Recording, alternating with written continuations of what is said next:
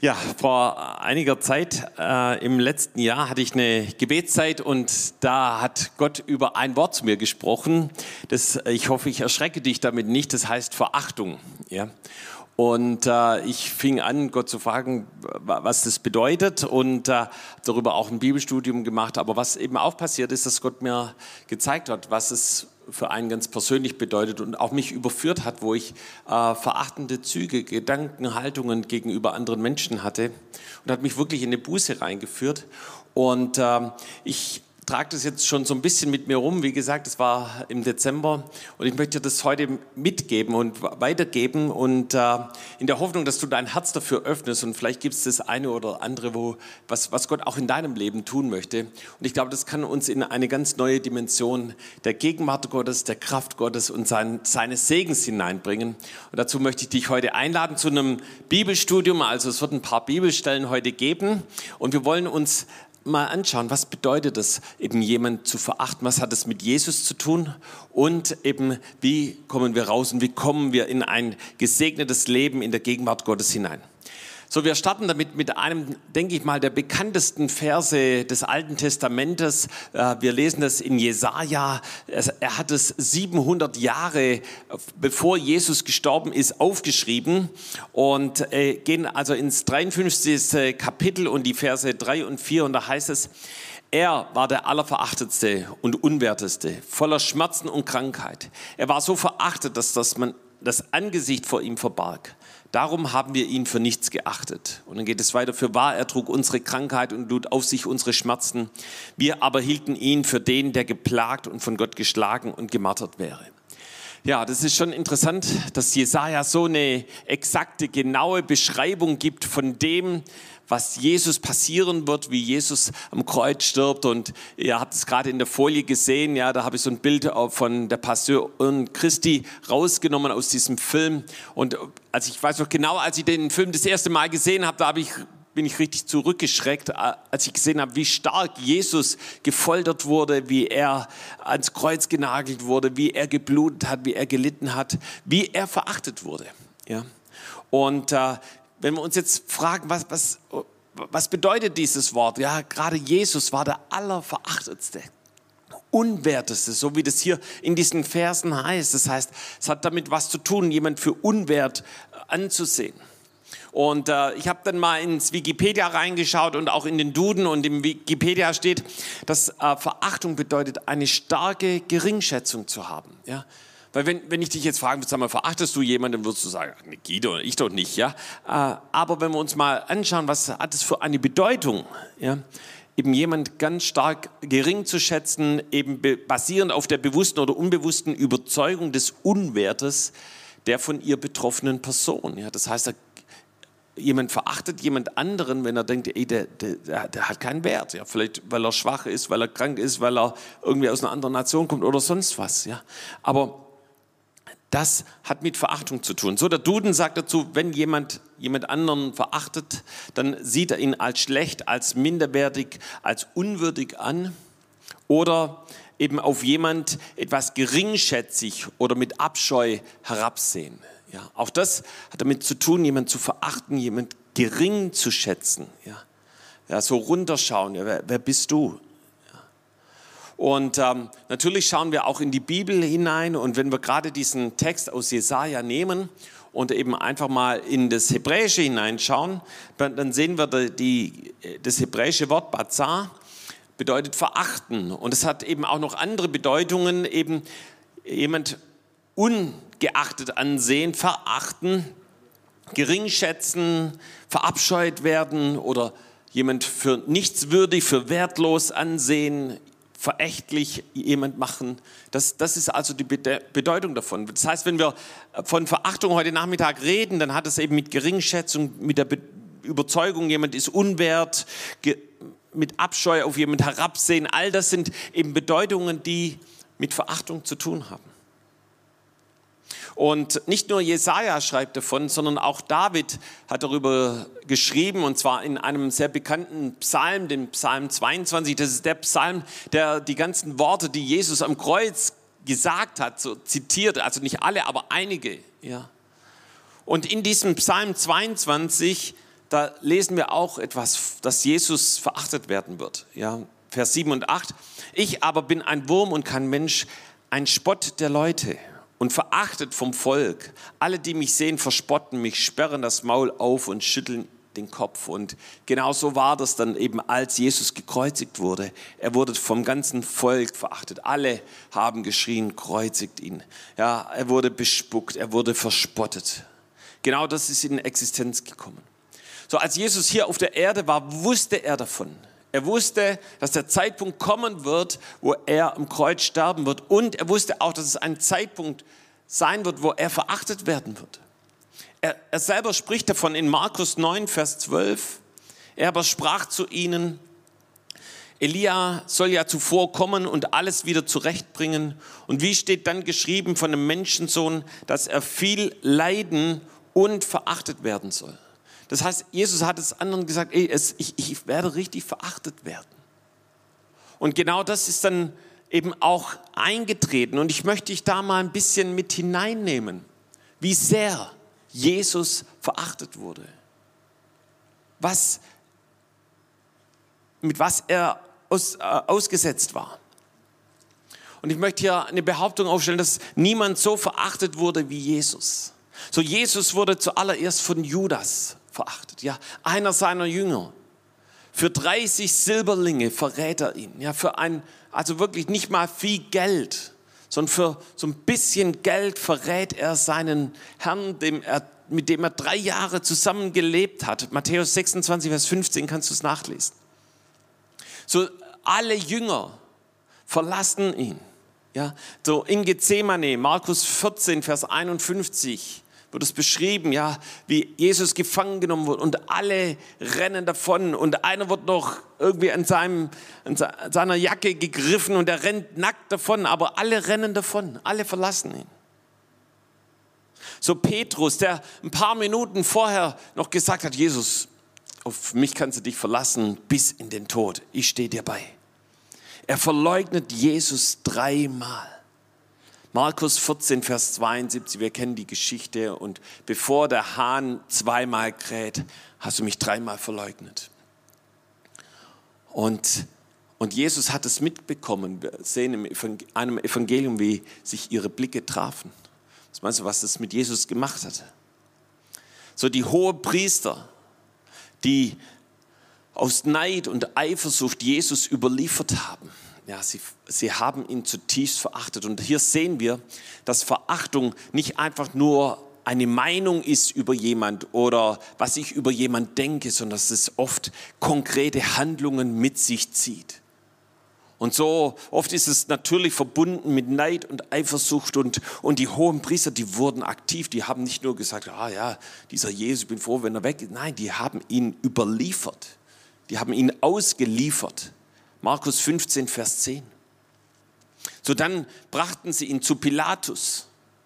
Und wir kennen diese Geschichte, der seine Hände in Unschuld wäscht, ja, und wir nehmen das so, so als so ein, so ein Sprichwort, ja, wenn ich, wenn ich damit nichts zu tun haben will oder denke, ich hab, bin da unschuldig, dann sage ich, ah, ich habe meine Hände in Unschuld gewaschen. Aber ich möchte eins sagen, der Pilatus, der war verantwortlich, dass Jesus überliefert, gegeißelt und gekreuzigt wurde.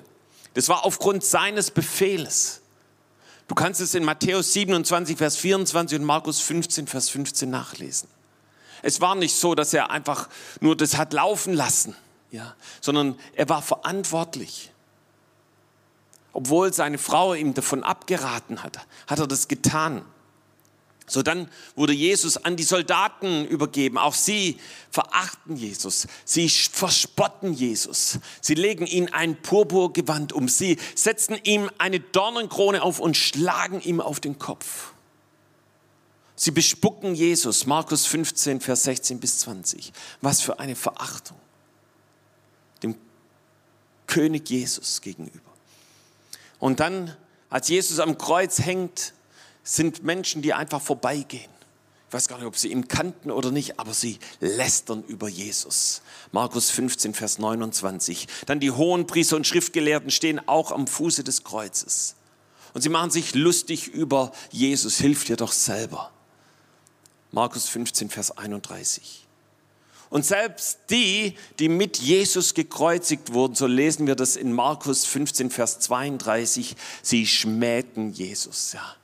Im Angesicht des Todes verachten sie Jesus und, und schmähen ihn, selbst als sie selber am Kreuz hingen.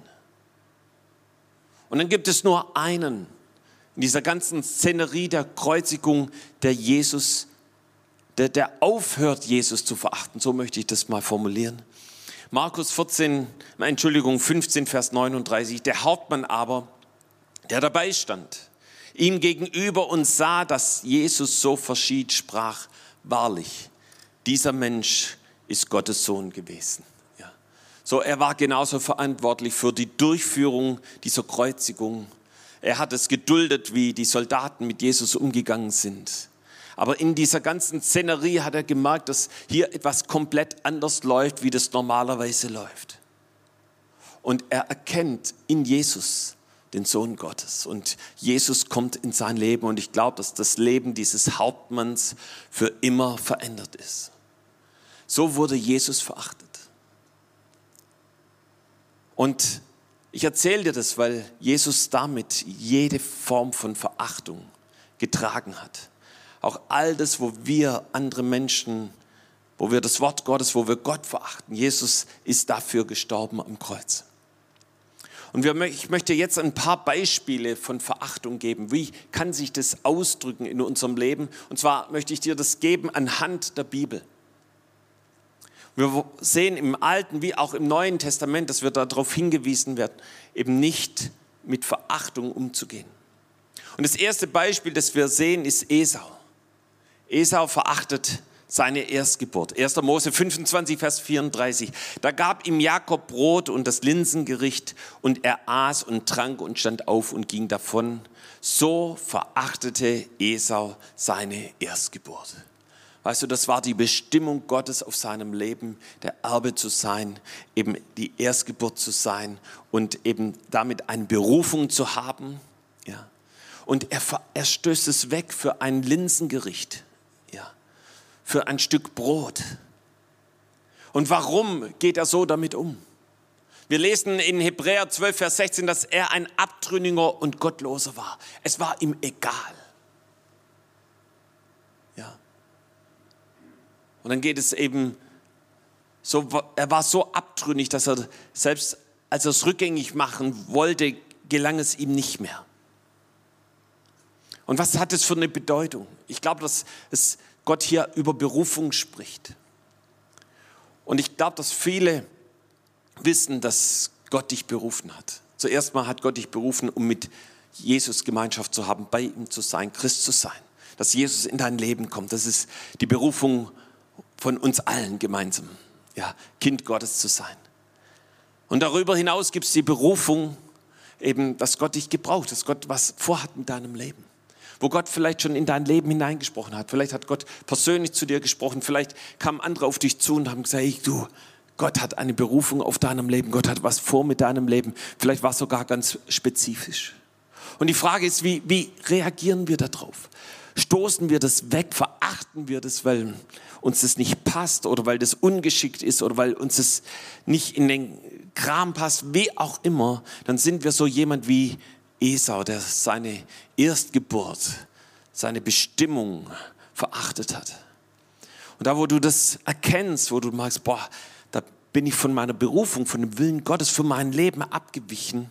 Ich glaube, da ruft Jesus dich heute zu sich und sagt, komm wieder an diesen Punkt zurück, an dem Ort deiner Berufung. Wir schauen uns das nächste Beispiel an. Das ist das Volk Israel.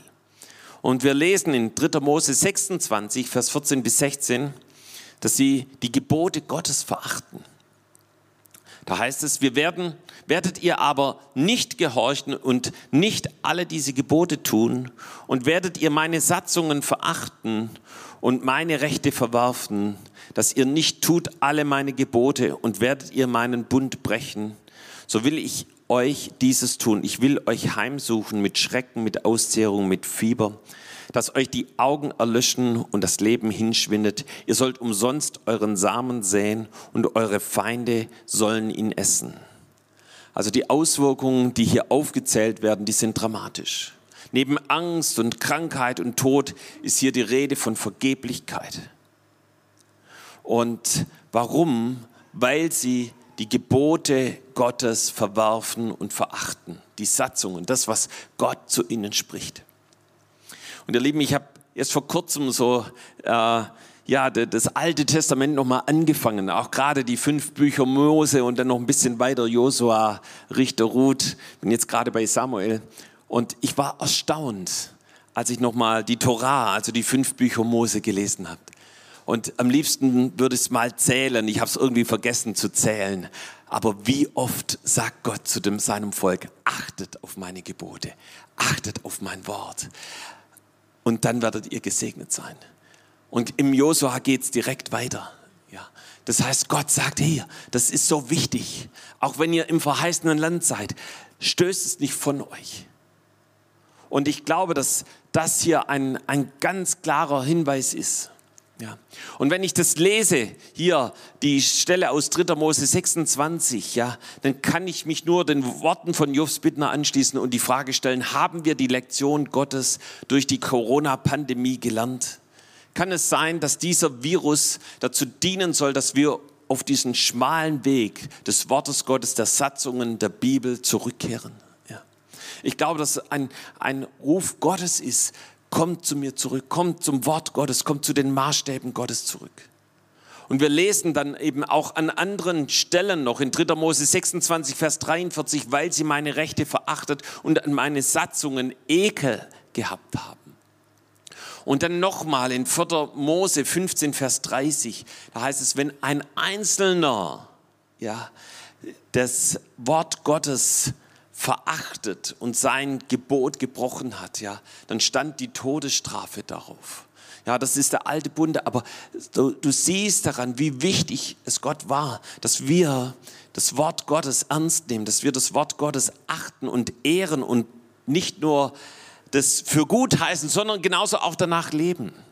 So, ich hatte vor zwei Wochen schon von den Söhnen Elis erzählt hier. Sie verachten das Opfer. Sie beanspruchen es für sich, was eigentlich Gott gehört. Wir lesen das hier in 1 Samuel 2, Vers 17. So war die Sünde der Männer sehr groß vor dem Herrn, denn sie verachteten das Opfer des Herrn. Wisst ihr, da kamen Menschen nach Silo und sie wollten opfern. Sie brachten ihre Tiere und sie wurden geopfert. Und die, die, die Söhne Elis, die sind hingegangen, ach komm, jetzt gib mir auch mal einen Brocken. Ja? Und, und, und die sagten, nein, das ist für Gott. Und er, oh, ist egal, komm, gib her. Ja? Und sie, so sind sie mit dem Opfer, mit dem Wertvollen, dem, was Gott bestimmt war, umgegangen. Und dann lesen wir in 1 Samuel 2, Vers 30, darum spricht der Herr, der Gott Israels. Ich hatte gesagt, dein Haus und deines Vaters Haus sollen immer da vor mir eingehen. Aber nun spricht der Herr, das sei ferne von mir. Ja, das heißt, der Segen, die Bestimmung von dem Haus Elis wird weggenommen. Und dann geht es weiter, sondern wer mich ehrt, den will ich auch ehren. Wer aber mich verachtet, der soll wieder verachtet werden. Das ist also wie Saat und Ernte. Ja? Wenn du Gott ehrst, sein Wort ehrst, Jesus nachfolgst und ihn groß machst, hey, dann wird Gott dich ehren und groß machen. Aber wenn du Gott verachtest und sein Wort, dann wird das, die Verachtung dich selber treffen. Und wir sehen, dass das auch tatsächlich so geschehen ist. Ja, sowohl die Söhne Elis wie auch Eli selber, sie sind gestorben und dieses Amt, diese Berufung ist an Samuel übergetreten. Und er ist zu einem großen Prophet geworden. Ein nächstes Beispiel möchte ich dir geben. Goliath. Goliath verachtet David. Er verachtet den Mann Gottes, den Gesalbten, den von Gott eingesetzten Mann. So David war zu diesem Zeitpunkt schon zum König gesalbt. Und 1 Samuel 17 lesen wir, als nun der Philister aufsah und David anschaute, verachtete er ihn, denn er war noch jung und er war bräunlich und schön. Ja, da, da war dieser große Kampf zwischen dem Riesen Goliath und dem kleinen David, ja. Und er schaut auf, der verachtet ihn wegen seiner Größe. Ja, der verachtet, der denkt nicht, dass der ihm irgendetwas antun kann. Und ich denke, dass Gott dadurch zu uns spricht und sagt, ey, Gott beruft Männer und Frauen. Und das Schlimmste, was wir tun können, ist sie geringschätzend, minderwertig oder unwürdig anzusehen und zu behandeln. Leider ist es so, dass wenn jemand von Gott berufen wird, oder verachtet wird, ja, dass äh, das nicht nur eine Haltung und eine Meinung ist, sondern dass das meistens in Aktionen übergehen. Das heißt, äh, in Aktionen, die der Person oder dem Reich Gottes schaden sollen. Und ihr Lieben, ich glaube, es gibt einen großen Unterschied, wenn jemand etwas nicht versteht und Fragen stellt oder ob jemand grundsätzliche Haltung der Verachtung und der Anklage einnimmt. Und ersteres, also wenn jemand einfach Fragen stellt, ist es kein Problem. Die Jünger, die haben auch so viele Fragen an Jesus gestellt und Jesus ist geduldig darauf eingegangen. Aber wir sollten unser Herz prüfen, wenn da Verachtung ist, dass wir bereit sind, es loszulassen und ans Kreuz zu bringen. Wir gehen zum nächsten Beispiel. Ja, das ist die Michael.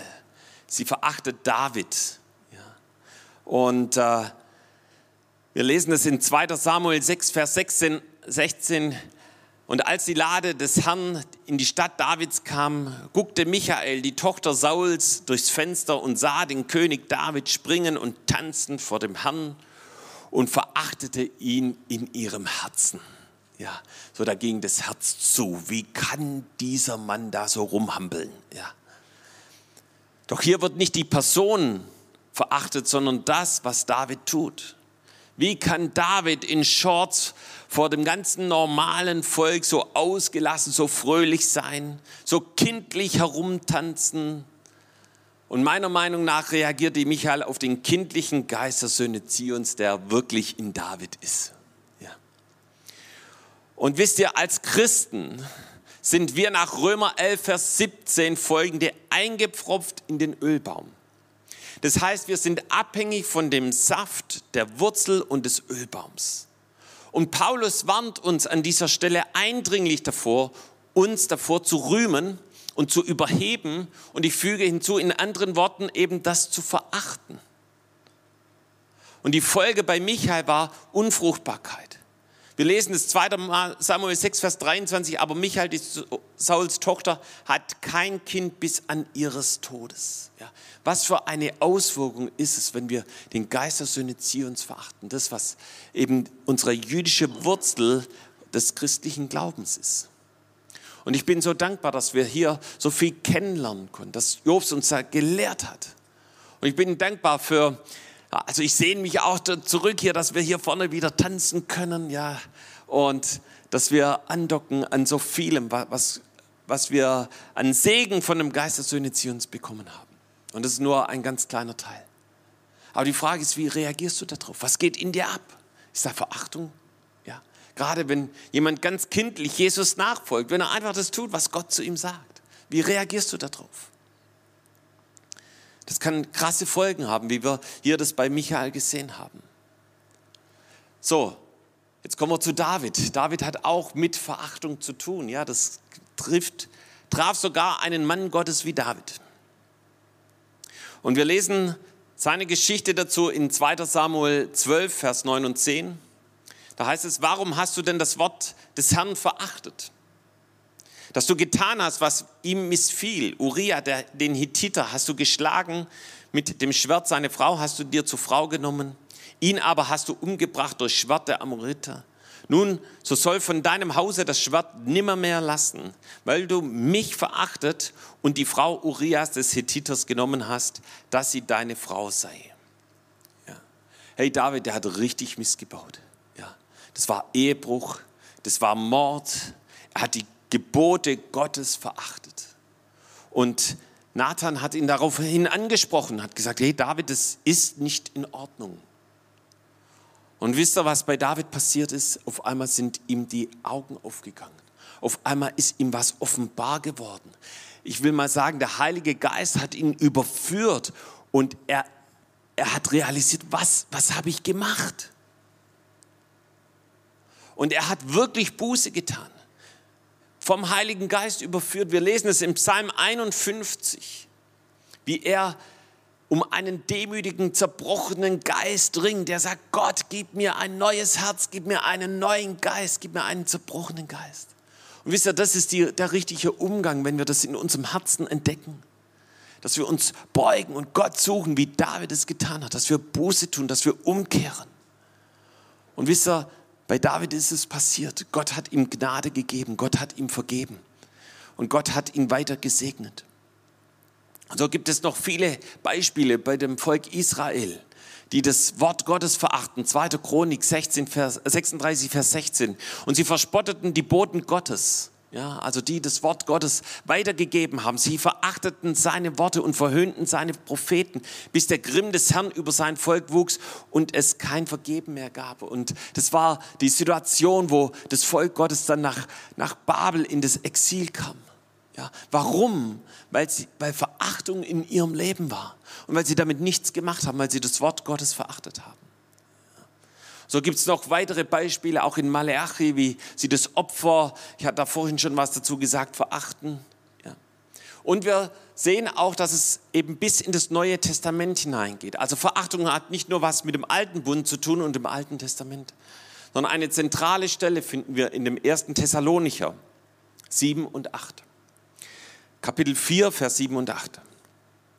Denn Gott hat uns nicht berufen zur Unreinheit, sondern zur Heiligung. Denn Gott hat uns nicht berufen zur Unreinheit, sondern hat uns berufen zur Heiligung. Und weißt du, ich habe das am Anfang erzählt. Und ich glaube, dass es immer wieder in unserem Leben Punkte gibt, wo, wo wir das zulassen müssen. Gott, zeig mir mein Herz. Was, was ist in meinem Herz? Aber hier im Vers 8 lesen wir, wer nun das verachtet, der verachtet nicht Menschen, sondern Gott, der seinen Heiligen Geist in euch gibt. Und hier sind wir an einer ganz wichtigen Stelle. Ja. So Gott sagt, wir sind dazu berufen, eben zur Heiligung. Wir sind also nicht berufen zur Unreinheit. Wir sind nicht berufen, in Sünde zu leben. Wir sind nicht dazu berufen, in Verachtung zu leben. Und hier spricht die Bibel von Menschen, die Heiligung verachten. Und was ist damit gemeint? Mit Heiligung ist die Reinigung unseres Herzens durch Buße und Umkehr gemeint, durch das Blut Jesu. Dass wir eben Schuld und Sünde in unserem Leben erkennen, sie nicht relativieren oder zur Seite drängen, sondern dass wir uns dem stellen und damit zu Jesus gehen, der am Kreuz dafür gestorben ist, der den Preis dafür mit seinem Tod bezahlt hat. Und dass wir Jesus um Vergebung bitten, dass wir sagen, Jesus, bitte vergib mir. Und wenn wir das tun, ich kann dir sagen, das ist das Befreiendste, das Stärkste, was dir passieren kann. Jesus macht frei. So wie er David vergeben hat, wird er genauso dir auch vergeben. Aber wenn jemand damit ein Problem hat und sagt, ach, Buße, Umkehr, was soll das? Ja, dann sagt die Bibel, dass er Gott verachtet. Dann verachtest du Gott, Jesus. Also prüfe das Innerste deines Herzens, wie deine Einstellung zur Heiligung, zur Buße, zur Umkehr aussieht. Und wenn da nur ein Hauch von Geringschätzung oder Ablehnung desgleichen ist, dann rufe ich dich heute zu Jesus, so wie das Wort hier in 1. Thessalonicher steht. Herr Jesus ist voller Gnade, voller Liebe. Er möchte dir vergeben. Was sagt das Neue Testament sonst noch eben zu Verachtung? In Lukas 10, Vers 16 lesen wir, Wer euch hört, der hört mich. Und wer euch verachtet, der verachtet mich. Wer aber mich verachtet, der verachtet den, der mich gesandt hat. Ja, also hier geht es darum, dass Jesus eben zu den Jüngern spricht und sagt, ey, wenn, wenn jemand euch hört, was ihr weitergebt und es verachtet, das ist wie wenn er mich, also wie wenn er Jesus selber verachtet und das ist wie wenn er den verachtet, der gesandt hat, also Gott verachtet. Also deshalb frage ich dich, wie gehst du um mit dem, was verkündigt wird? Wie gehst du um mit dem, was äh, gelehrt wird, was Männer und Frauen Gottes weitergeben? Ist da Verachtung oder ist da Dankbarkeit und ist da Achtung dem gegenüber? Noch eine weitere Stelle. Johannes 12, Vers 48. Wer mich verachtet und nimmt meine Worte nicht an, der hat schon seinen Richter. Das Wort, das ich geredet habe, das wird ihn richten am jüngsten Tage. Ja? Also hier nochmal ein ganz zentrales Wort. Wenn wir Jesus verachten oder auch seine Worte nicht annehmen, ja? hey, dann, dann sind wir in einem schlimmen Zustand, sagt die Bibel. Dann ist es so wichtig, dass wir davon umkehren, weil wir sonst gerichtet werden. Und ich habe da nochmal in das Griechische hineingeschaut. Ja. Und da heißt es, das bedeutet für ungültig erklären. Ja, so das ist wie wenn du das Wort Gottes, wenn du Jesus verachtest, das Wort Gottes verachtest, du erklärst es für ungültig. Du lehnst es ab, nicht, du erkennst es nicht an, du weißt es von dir. Das ist wie ein Treuebruch an dem Wort Gottes, ein Treuebruch an Jesus, wenn Verachtung in unserem Herzen ist. Und ich denke, das ist so wichtig, dass wir das loswerden, dass wir zu Jesus kommen und sagen, Jesus, bitte vergib mir. So, und ich möchte zum Abschluss uns zeigen, eben, wie kann das in unserem Leben aussehen? Wer kann wen verachten? Ja? So, manche verachten Schwächere und sagen, hey, das kann nicht sein, warum? Ja. Andere verachten kranke Menschen, warum ist der schon wieder krank? Andere verachten bestimmte Eigenschaften von anderen Menschen und sagen, ich kann damit nicht umgehen. Dann kommen so Sätze wie, ich reagiere darauf oder ich kann das nicht haben oder wie auch immer. Ja. Oder dann gibt es Menschen, die verachten Intellektuelle, Studierende, Akademiker, Ärzte, Professoren, Rechtsanwälte, keine Ahnung, ja. Und, und du denkst irgendwie, die sind, vielleicht kommst du dir überheblich vor oder wie auch immer, ja. Und du verachtest sie. Dann andersrum genauso. Andere verachten eben Handwerker, Arbeiter. Ja. Und dann gibt es wieder andere, die verachten Menschen, die auf Arbeitssuche sind. Ja, und denken, ey, warum arbeiten die nicht? Und, und da ist so eine Verachtung. Dann gibt es viel Verachtung zwischen Menschen aus anderen Nationen. Ich denke, das müssen wir uns als Deutsche zuerst mal stellen. Wo ist in unserem Herz Verachtung Menschen anderen Nationen gegenüber? Und damit sollten wir Schluss machen, weil Jesus jeden Menschen gleich liebt. Ganz egal aus welcher Nation. Und andersrum muss man genauso fragen, wo ist Verachtung den Deutschen gegenüber? Auch das sollte ans Kreuz gebracht werden. Dann, wo ist Verachtung dem Volk Gottes gegenüber, den Juden gegenüber? So hier, wir kommen aus einem Land, wo so viel Verachtung dem Volk Gottes Israel gegenüber war, dass sechs Millionen Juden ermordet wurden und ich glaube, in vielen Herzen steckt noch Verachtung dem Volk Gottes oder auch Israel gegenüber. Und Jesus ruft uns, dass wir diese Verachtung ans Kreuz bringen. Dass wir den Geist der Söhne Zions nicht mehr länger verachten. Dass wir Israel nicht mehr verachten. Ja, das auserwählte Land Gottes. Wie sieht es in der Familie aus? Verachtest du deine Kinder? Oder die Kinder verachten sie, die Eltern? Wie sieht es aus mit deinem Mann, deiner Frau? Verachtest du deinen Ehepartner? Oder hast du eine Dankbarkeit, eine Wertschätzung, eine Liebe? Lebst du in Achtung, in Ehre zusammen? Und es geht genauso rein in die WGs, in die Zellgruppen. Ist da Ehre, Achtung den Mitbewohnern gegenüber? Oder gibt es da Situationen, die du zutiefst verachtest und du hast vielleicht noch gar nicht mit jemandem drüber gesprochen, aber in dir kocht es. Ja, in der Zellgruppe. Bis hinein zu unversöhnten Beziehungen. Ja, ey, Gott ruft uns dazu, zu versöhnen, ja, loszulassen. Oder auch Jesus. Ja, ich weiß nicht, hast du Jesus schon in dein Leben angenommen? Vielleicht bist du heute zum ersten Mal in diesem Gottesdienst und du hast noch nie Ja gesagt zu Jesus. Vielleicht war er dir egal. Du hast, warst irgendwie geringschätzig ihm gegenüber, vielleicht ohne dass du das wolltest. Aber das ist wie eine Verachtung ihm gegenüber. Aber Jesus ruft dich heute zu ihm und er möchte, dass du ihn annimmst. Wie hast du über das Wort Gottes gedacht? Hast du es auseinandergepflückt und auseinandergenommen oder bist du dankbar für das Wort Gottes, dass Gott direkt zu uns spricht? Ich kann dir sagen, ich bin so dankbar für die Bibel. Ich bin dankbar, dass Gott uns das schwarz auf weiß gegeben hat. Ja. Und ich liebe es, in der Bibel zu lesen. Ich liebe es, die Bibel zu studieren. Ja. Und ich möchte jetzt dir nochmal zwei Menschen, von denen wir auch schon gehört haben, nochmal gegenüberstellen. Und das ist einmal der Hauptmann. Und wir lesen von dem Hauptmann eben, er hat die ganze Kreuzigung durchgeführt. Ja. Er hatte die Soldaten unter sich. Und er wusste, wie das läuft.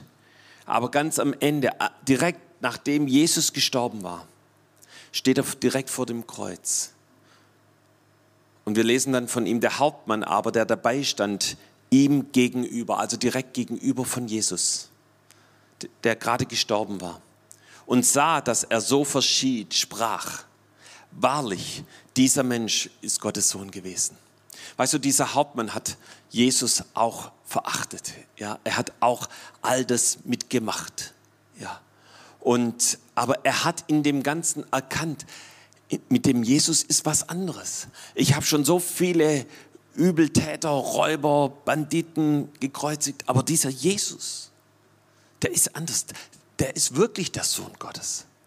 Und es ist wie eine Offenbarung. Und ich glaube, dass in diesem Moment diese ganze Verachtung, die auch in ihm war, die ganze Härte, dieses, dieses harte Herz eines Hauptmanns, wie zerbrochen ist. Ja. Und er erkennt Jesus an und er lädt Jesus in sein Leben ein mit diesem Satz. Und ihm gegenüber möchte ich Pilatus stellen. Weißt du, Pilatus, der, seine Frau kam auf ihn zu und hat gesagt, hey, dieser Jesus, mit dem ist was Besonderes. Er verurteile ihn bitte nicht.